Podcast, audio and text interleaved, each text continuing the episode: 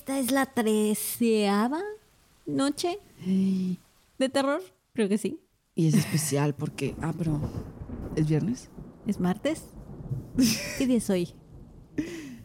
Jueves, nada, nada que ver. jueves, ok. Bueno, jueves 13. Pero cualquier día que le pongas miércoles 13 suena. Sí, suena aterrador. Creo que le da, le da más esa intención el número 13. Sí. Porque según yo, realmente los de mala suerte son los martes. Bueno, según esto. Viernes es por la película. Pero, o sea, justamente por la película ya también agarraron los viernes. Ay, no, pues. Ay, pues ya cualquier día que caiga en 13. Pues por eso te digo. El chiste es la entonación, que lo digas así. Hoy es jueves 13. Eh. Venga, pues, ¿qué traes hoy? Esta noche te traigo la historia de El hombre lobo de Bedburg. ¿De dónde? De Bedburg. ¿Dónde? Estoy jugando contigo. es que no lo sé pronunciar. Bueno, es uno de los casos más famosos de hombres lobo. Esta es la historia de Peter Stromp. Un granjero rico acusado de ser un asesino serial, caníbal y hombre lobo en Rhineland en 1589, en lo que es hoy en día Alemania. Uh. En los años previos al arresto de Stomp, el pueblo de Bedburg había sido plagado con horrores. Comenzó con la muerte y la mutilación de ganado, pero después cuerpos de aldeanos fueron encontrados en los campos. Inicialmente se creyó que un lobo o lobos estaban atacando, pero nunca los encontraron. Finalmente, en 1589, un grupo de cazadores logró acorralar a un lobo con sus perros sabuesos. Cuando los humanos se acercaron, no vieron ningún lobo, según los reportes. En su lugar, se dieron cuenta que habían acorralado al mismísimo Stomp. La pieza clave de evidencia era que la mano izquierda de Stomp había sido cortada. ¿Y qué crees, Karen?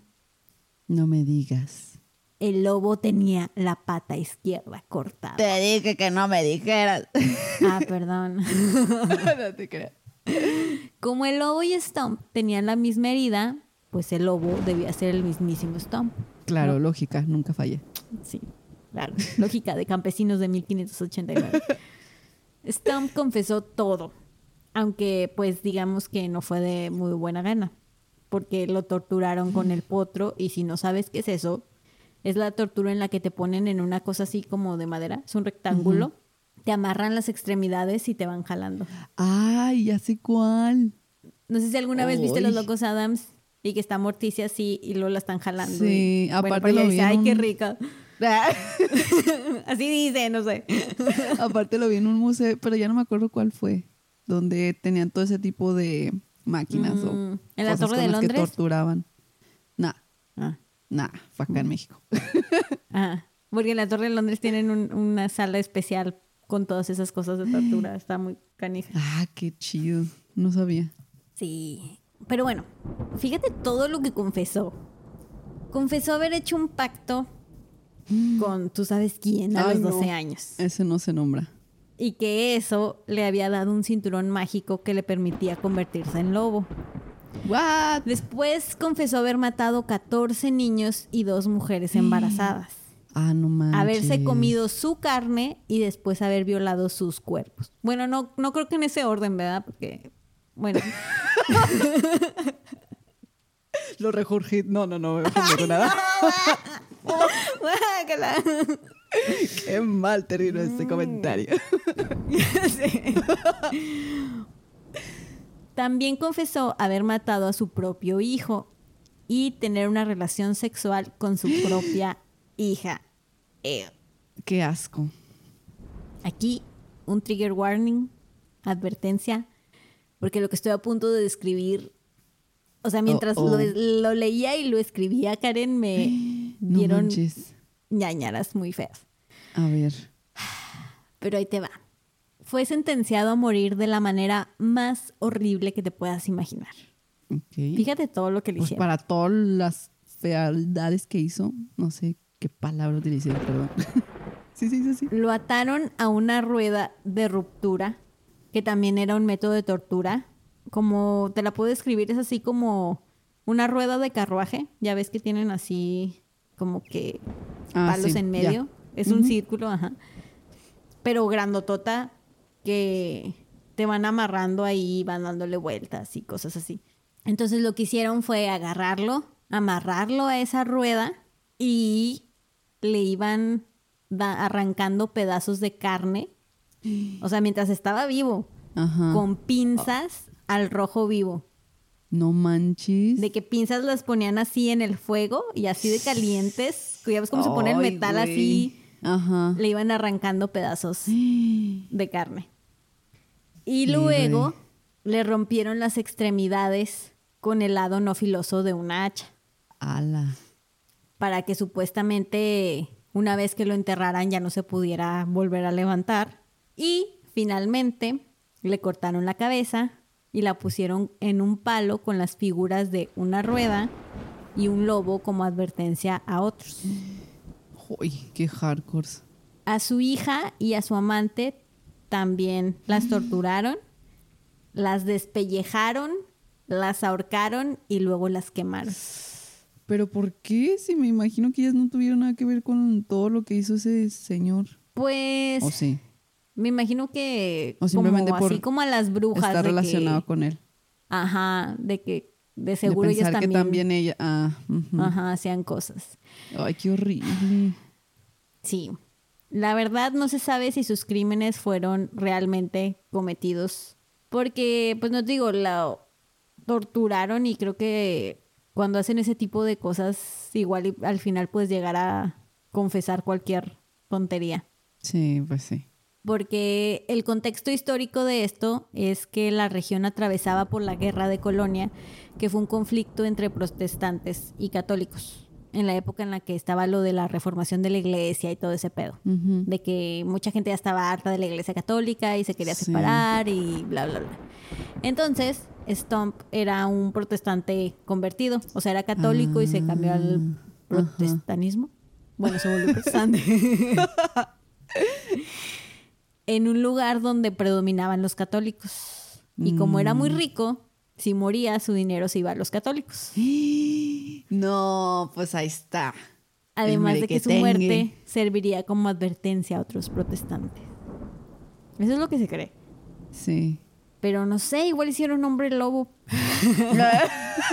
Pero cabe la posibilidad de que sí, De que sí, fuera un hombre sí. lobo. Oye, pues qué interesante historia, ¿eh? Sí. No la sabía. Sí, bueno, ¿quién tiene hambre? Ah, no te ay, después de escuchar todo ese. Los desollaron, No, los sí despellejaron. Ah. Sí, bueno, ¿quién tiene hambre? Pues le cedemos el micrófono al Dante. ¿Y si Dante es un hombre lobo? Eh. Tal, no, no sabemos qué es todavía, Karen. Oh, joder. Qué miedo. Nuestra misión es averiguar qué Para es el día Dante en 31, realidad. Como Sí. Scooby-Doo y su pandilla, le vamos a quitar Era la que te iba a decir. Estamos ahora sí. Ay, no. A ver, Dante. Cuéntanos. Adelante, Dante. Ay, verso sin esfuerzo. Adelante, Dante, caminante. Por favor, no nos mates. ya sé. Bye.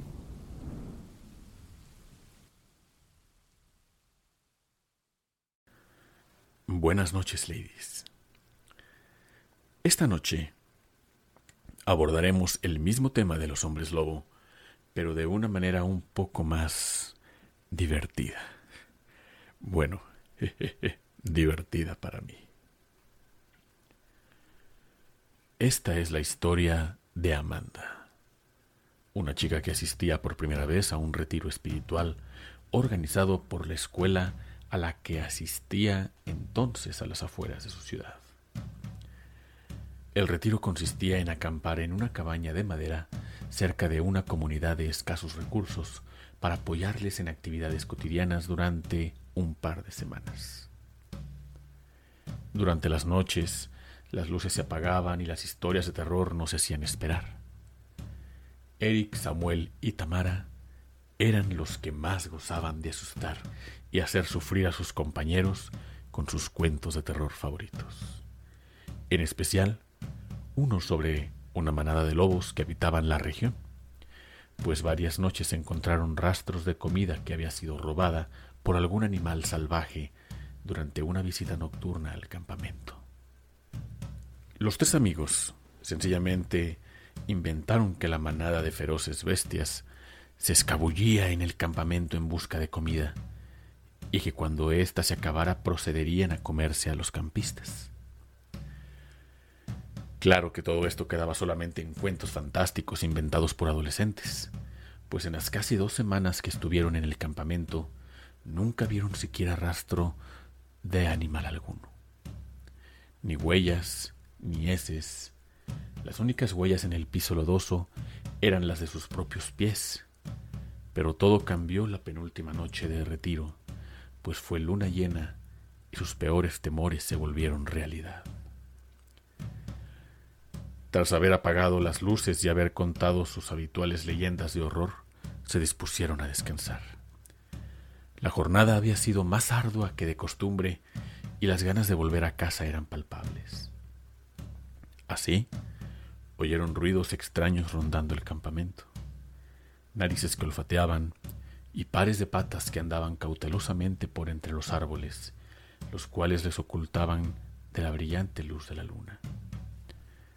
De vez en cuando, el ruido de las ramas que se movían con el pasar de alguna criatura lo suficientemente grande para alborotarlas. Incluso escucharon el ruido de un par de patas similares a las de un perro rasgando la madera de la puerta de la cabaña, casi como si estuviera pidiendo que le dejaran entrar. Y por si los ruidos no hubieran sido suficientes, para despertar y mantener alerta a todos dentro de la cabaña, un desagradable olor a perro mojado invadió el sitio haciendo imposible que las presencias salvajes pasaran desapercibidas.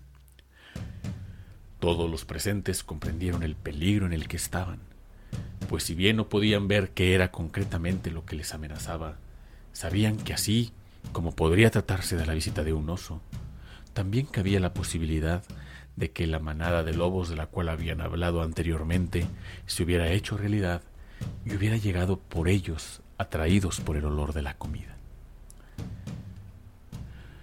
Conteniendo el aliento en un suspenso mortal, todos los chicos del campamento se quedaron tan quietos como pudieron. Algunos contenían las lágrimas de terror que sentían al ser acechados en la oscuridad, mientras que otros mantenían los ojos cerrados como si eso los fuera a mantener a salvo. Entonces, a la distancia, se escuchó el solitario aullido de un lobo que llamaba a su manada. Casi al unísono, escucharon aullidos provenientes de todas partes del bosque respondiendo al llamado. Pero los más aterradores fueron los que sonaron a unas cuantas pulgadas de distancia, confirmando que eran los lobos los que les habían estado acechando estas últimas noches. Oyeron a los animales retirarse encaminándose en una misma dirección y tras esperar unos cuantos minutos, abrieron la puerta de la cabaña para salir a echar un vistazo, lo cual fue un error y uno muy caro, pues había aún un par de lobos negros con brillantes ojos amarillos dándose un festín con la comida dejada en el exterior.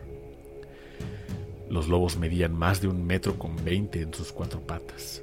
Eran altos y fuertes con el pelaje espeso y oscuro.